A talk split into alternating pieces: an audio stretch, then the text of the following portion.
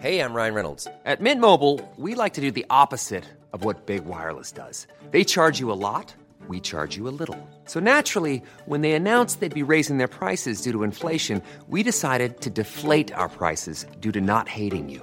That's right. We're cutting the price of Mint Unlimited from $30 a month to just $15 a month. Give it a try at mintmobile.com slash switch. $45 upfront for three months plus taxes and fees. Promo rate for new customers for limited time. Unlimited more than 40 gigabytes per month. Slows. Full terms at mintmobile.com. Hier ist der astrologische Podcast. Astropod. Die Folge 53 mit Alexander von Schlieffen und John Ruhrmann. Diese Woche kann der Merkur in seine ursprüngliche Funktion des Götterboten einsteigen. Er hat nämlich eine ganz spannende Reise vor sich. Am 8. Januar wechselt er das Zeichen vom Steinbock in den Wassermann. Das ist eine große Veränderung, weil im Steinbock geht es ja immer sehr stark um die existenten Strukturen und die dazugehörigen Regelwerke.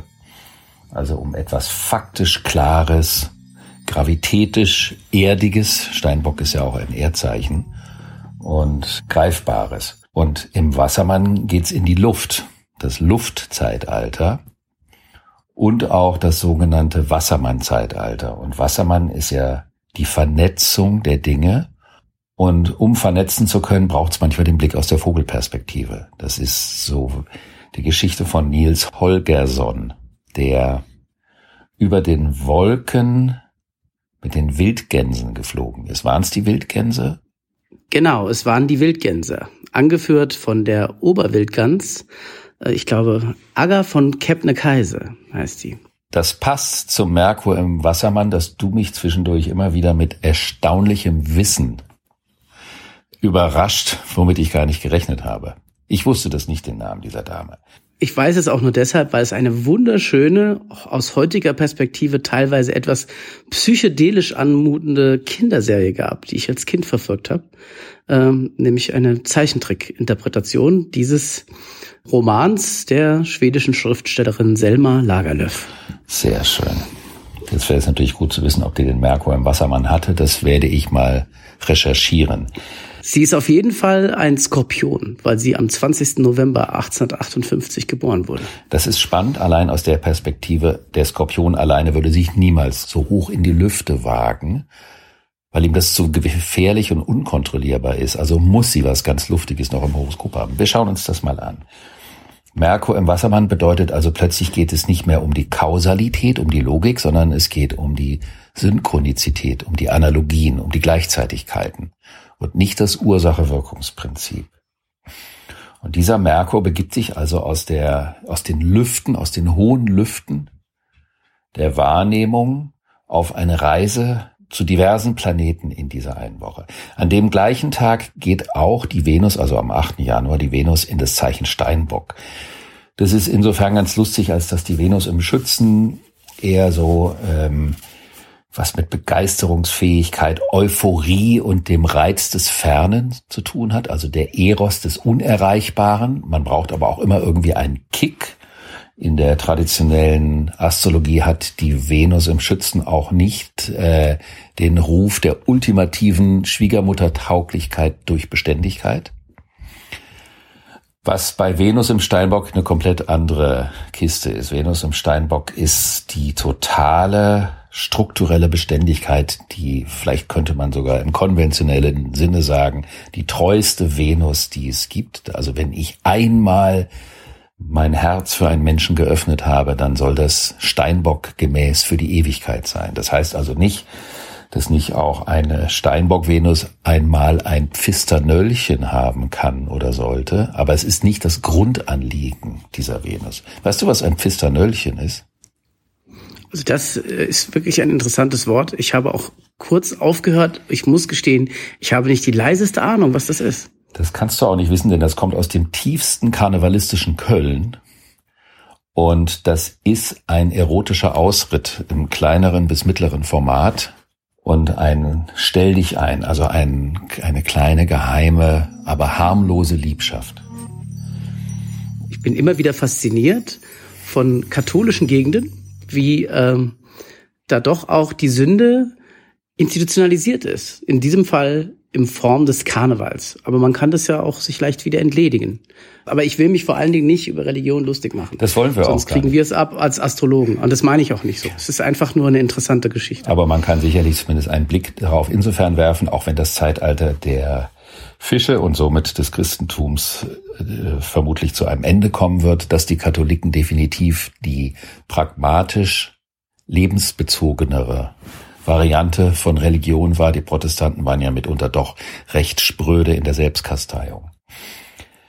Die Venus im Steinbock kann auch besser sich zurücknehmen als andere Venusse. Also es gibt genussbetonte Venuspositionen wie die Venus im Stier oder die Venus im Krebs oder die Venus im Löwen. Die wollen erleben und die Venus im Steinbock kann sich das große Erleben bis zum großen Finale vorstellen. Aber die wird uns wieder begegnen, weil sie in den nächsten Wochen Aspekte zu den anderen Planeten macht und dann werden wir das wieder aufgreifen. Wir gehen zurück zu unserem Götterboten, dem Merkur.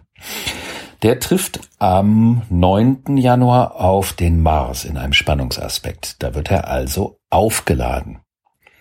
Und der Mars ist ja mittlerweile in das Zeichen Stier gewandert, nachdem er monatelang im Widder verweilt ist. Und damit bekommt der Götterbote so eine Art Stromaufladung, eine energetische Aufladung, was im Kleinen dazu führen kann, dass man eine größere Debattierfreude als gewöhnlich hat, also dass man gerne mal auch jemanden über den Mund fährt.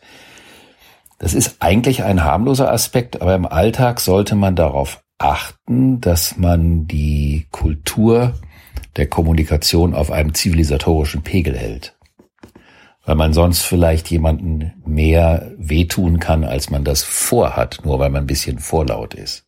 Ja, ich finde das äh, also einen sehr wichtigen Hinweis, weil ich glaube, auch das haben wir schon oft gesagt, ist, dass der Ton ist schon rau geworden, generell. Und im Internet, finde ich, fällt es besonders leicht, sich, sage ich mal, immer gleich fast auf binäre Art und Weise an und auszuschreien, wechselseitig. Und ähm, es wäre doch zumindest eine gute Entwicklung einer neuen Zeit, wieder zu einer ordentlichen Debattenkultur zurückzufinden.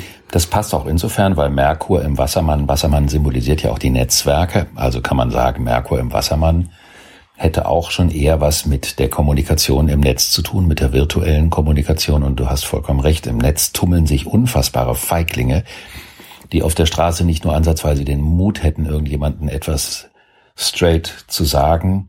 Und die nutzen die Anonymität, um eine Art der Macht auszuüben, die sie im sogenannten wirklichen Leben oftmals gar nicht zur Verfügung haben. Und daher finde ich deinen Hinweis total passend. Am 10. Januar trifft der Merkur auf den Saturn. Und das ist jetzt wirklich eine ganz besondere Geschichte. Ist eigentlich gar nicht so besonders, aber in diesem Fall ganz besonders weil wir am 21. Dezember diese Jupiter-Saturn-Konstellation hatten, die große Konjunktion, den Beginn des Luftzeitalters. Und am 10. Januar ist es das erste Mal, dass ein anderer Planet über einen dieser beiden Planeten von der großen Konjunktion läuft, also dem persönlich begegnet, kann man sagen, weil es eben eine Konjunktion ist. Das heißt, er ist auf der gleichen Gradzahl von der Erde aus gesehen am gleichen Punkt am Firmament, wo sich Saturn befindet. Das heißt also, der Merkur übermittelt die Informationen aus dem Netz des Bewusstseins und auch die Aggressionen, die er Tag zuvor aufgetankt hat, an den Saturn weiter und bekommt wiederum rückwirkend von dem alten Onkel Saturn eine Information darüber, worum es in der nächsten Zeit im Sinne der kollektiven Verantwortlichkeiten aller Menschen gehen soll, weil Saturn im Wassermann bedeutet, ich habe nicht nur Verantwortung für mich und meine Familie, sondern ich habe auch eine Verantwortung für die kollektiven, im Anführungsstrichen, demokratischen oder liberalen Strukturen. Geht es auch ums Gewissen, wenn ich fragen darf? Also ist das, ist der Saturn an der Stelle auch verantwortlich für, also nicht nur für Gesetz, sondern auch für Moral? Absolut. Wobei ich nicht weiß, ob es um Moral geht oder das Bewusstsein. Mhm. kann ja einer Moral hinterherlaufen, ohne ein Bewusstsein zu haben. Die Moral ist ja nicht ungefährlich, weil Moral bedeutet, das sind Regeln, Gesetze, dann wieder auch Saturn. Die sagen mir, was ich zu tun habe und was nicht. Das finde ich deshalb total wichtig, weil ich auch das Gefühl habe, also ich glaube, dass wir alle hochmoralisch sind und das auch dringend brauchen. Es besteht aber auch immer die Gefahr einer Übermoral. Und was mir doch auch gut gefallen würde, ganz persönlich, ist bei aller Luftigkeit auch eine gewisse Bodenverhaftung und Realitätsstärke in der Art und Weise, wie man versucht, neue Regeln zu finden. Das merkt man, glaube ich, dann, wenn man zu sehr moralisiert, fallen automatisch auch Dinge wieder runter, die nicht mehr glattgezogen werden können, die aber vielleicht glattgezogen werden müssen. Jetzt mal sehr allgemein gesagt. Ja, ja, das mit dem Glattziehen, das passt zu der Konstellation. Absolut. Mhm. Man kann auch sagen, es ist ein guter Zeitpunkt, um sich darüber im Klaren zu werden, welche zukünftigen kollektiv wirksamen Strukturen ich im Kleinen in meinem Umfeld anfangen soll aufzubauen. Also das ist ein konstruktiver Aspekt, der ist jetzt nicht so funky, das ist jetzt kein lustiger Aspekt, es ist schon ein ernster Aspekt, aber es ist ein sinnvoller Aspekt, vor allen Dingen vor dem Hintergrund dieses ersten Besuchs des Himmelsbotschafters bei dem alten Planeten Saturn. Also eine wirkliche Überlegung, was könnten die ersten Schritte sein? Welche ersten konkreten Umsetzungen der Vernetzung wollen wir jetzt beginnen? This Mother's Day, celebrate the extraordinary women in your life with a heartfelt gift from Blue Nile. Whether it's for your mom, a mother figure, or yourself as a mom, find that perfect piece to express your love and appreciation. Explore Blue Nile's exquisite pearls and mesmerizing gemstones that she's sure to love. Enjoy fast shipping options like guaranteed free shipping and returns. Make this Mother's Day unforgettable with a piece from Blue Nile. Right now, get up to 50% off at BlueNile.com. That's BlueNile.com. Am nächsten Tag kommt der Götterbote Merkur beim Onkel Jupiter vorbei. Bei dem großzügigen Jupiter, der sich ja im Wassermann wesentlich wohler fühlt als im Zeichen Steinbock, in dem er sich fast das gesamte Jahr 2020 befunden hat, weshalb die Entfaltungsmöglichkeit des perspektivisch sinnvollen, also des Gefühls, wohin könnte die Reise gehen, die war so ein bisschen blockiert das ganze Jahr 2020 äh, entlang. Und das kann man ja auch retrospektiv definitiv merken, dass wenig Menschen ein Gefühl dafür hatten, was die Perspektive sein könnte, was aber auch zu der Notwendigkeit dieses Jahres gehörte, um in der Gegenwart anzukommen. Und nachdem Merkur Saturn etwas mit den konkreten realen Strukturen zu tun hat, geht es bei Merkur Jupiter um die Perspektiven. Also die Frage, wenn wir am Vortag uns für eine bestimmte Wegrichtung entscheiden, welche Türen können sich noch aufmachen, welche Visionen, in welche Richtung könnten sich Projekte entwickeln. Das ist ja wahnsinnig spannend, dass dieser, diese Tage, der 10. und der 11. Januar so etwas sind wie ein weiteres Wachküssen im Kleinen dieser 200-jährigen großen Luftepoche. Es ist also völlig, es scheint geradezu paradox, dass eine kleine Konstellation dazu beiträgt, dass ein Riesenkreislauf wachgeküsst wird. Da gibt es eine interessante physikalische Analogie, die ich jetzt noch raushauen muss. Und zwar, ähm, auch wenn wir nicht allergrößten Freunde immer von den Naturwissenschaften hier an sich sind, hat der Jupiter auch im physikalischen Sinne eine äh, große stabilisierende Funktion übrigens für das Sonnensystem, weil er ist fast 25 mal so schwer wie alle anderen Planeten zusammen. Und im Sinne der Newton'schen Mechanik hält der Jupiter quasi das gesamte Sonnensystem stabil und schafft so auch sicherlich letztendlich im Gesamtzusammenhang auch mit dem Mond eine stabile Zone da, wo die Erde stattfindet. Und ich finde das so spannend, dass eben die physikalischen Aspekte der Planeten auch letztendlich, finde ich, sich in den astrologischen Deutungen auf eine gewisse Art und Weise sich auch wieder rein interpretieren lassen. Ja, ja, das ist total spannend. Äh, auch das Thema Volumen und Gewicht auch übertragen mhm. auf das Thema der Körperlichkeit die ja. Vorstellung, dieses, diese Idee, dass alle Frauen mager sein müssen, das hat ja die letzten 40 Jahre äh, mitbestimmt.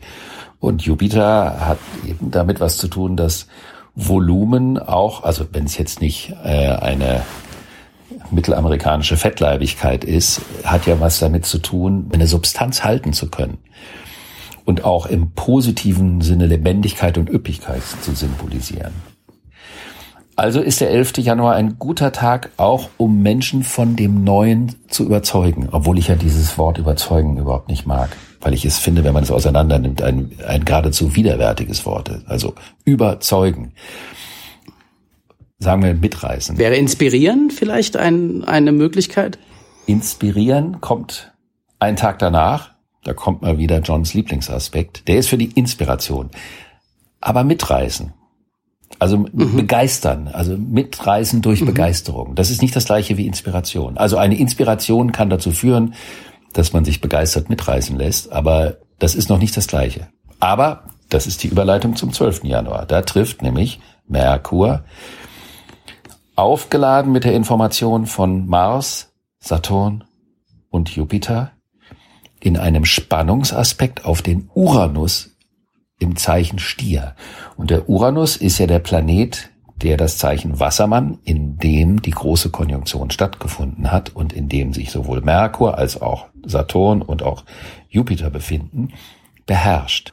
Und da kann man sagen, es gibt also eine Art Kommunikation zwischen dem Stern von Bethlehem von 2020 mit der Kraft, die die Veränderung bewirken soll. Uranus im Stier bedeutet, es wird ein unglaublicher Wertewandel beginnen. Und der kann erst richtig im Jahr 2021 beginnen, obwohl der Uranus schon länger im Zeichen Stier ist. Aber das war er noch im Erdreich. Und die Kriterien des Erdreichs sind andere als die Kriterien des Luftreichs. Also muss man sich vorstellen, dass der Uranus, der ein substanziellen Wertewandel bewirken wird, erst ab dem Moment, wo Jupiter und Saturn in seinem Zeichen sind, mit der äh, eigentlichen Arbeit, wenn wir uns das jetzt so vorstellen würden, wie in einem Kinderbuch, der Onkel Uranus, der hat seine Aufgabe, der Jupiter hat seine Aufgabe, das sind also Figuren wie in einem Theaterstück, der kann jetzt erst richtig anfangen. Und da kann man sagen, er bekommt praktisch eine Information zurück von Jupiter und Saturn, auf welcher Ebene die ersten konkreten Schritte der Werteveränderungen stattfinden müssen. Also wovon dürfen wir uns verabschieden? Was war uns früher wahnsinnig wichtig im Erdreich? Was war uns wahnsinnig wichtig in der PR-Zeit der letzten 38 Jahre? Was glaubten wir, ohne was wir nicht sein können, was die, das Minimum an existenzieller Notwendigkeit plus ist?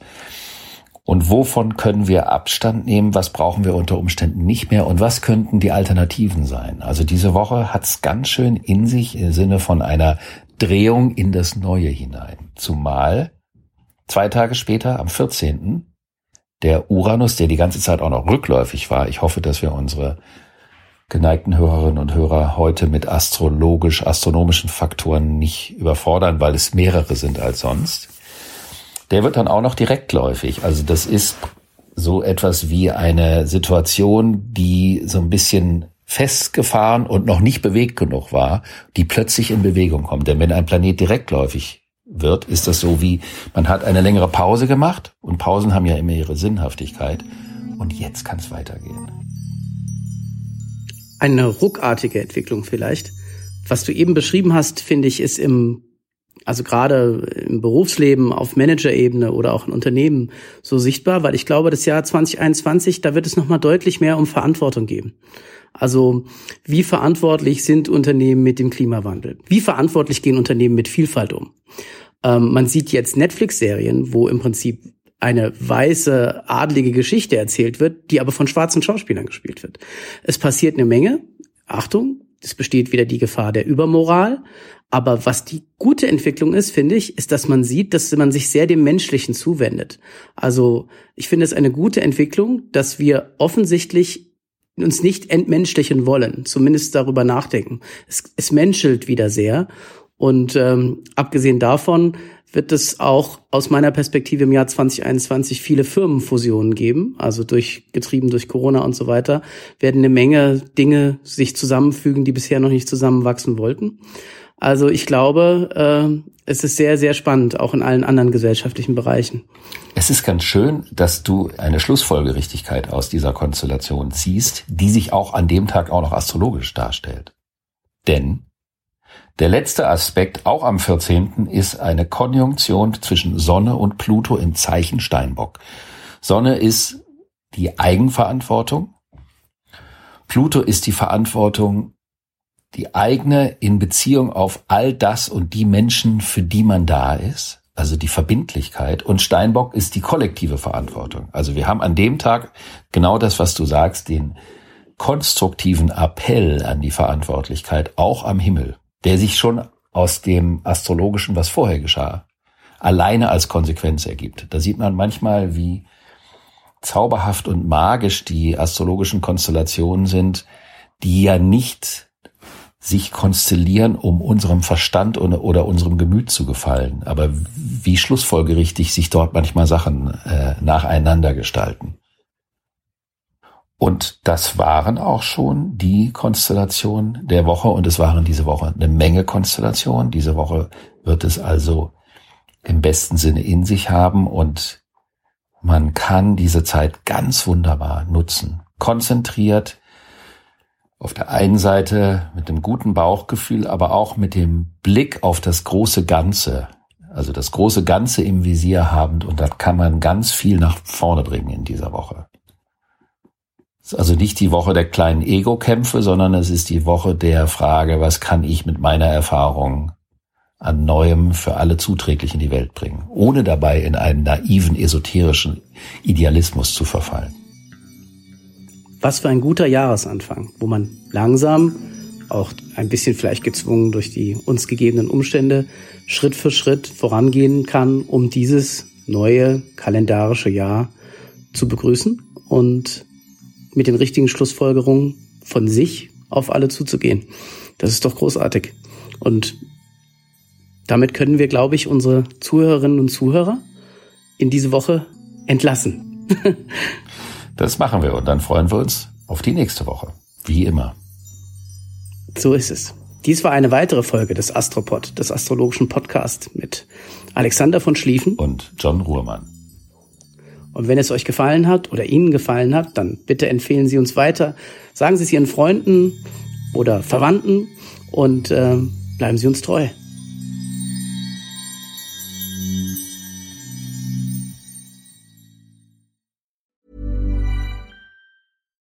Deserves the best, and there's no better place to shop for Mother's Day than Whole Foods Market. They're your destination for unbeatable savings, from premium gifts to show-stopping flowers and irresistible desserts. Start by saving 33% with Prime on all body care and candles. Then get a 15-stem bunch of tulips for just $9.99 each with Prime. Round out Mom's menu with festive rosé, irresistible berry chantilly cake, and more special treats. Come celebrate Mother's Day at Whole Foods Market.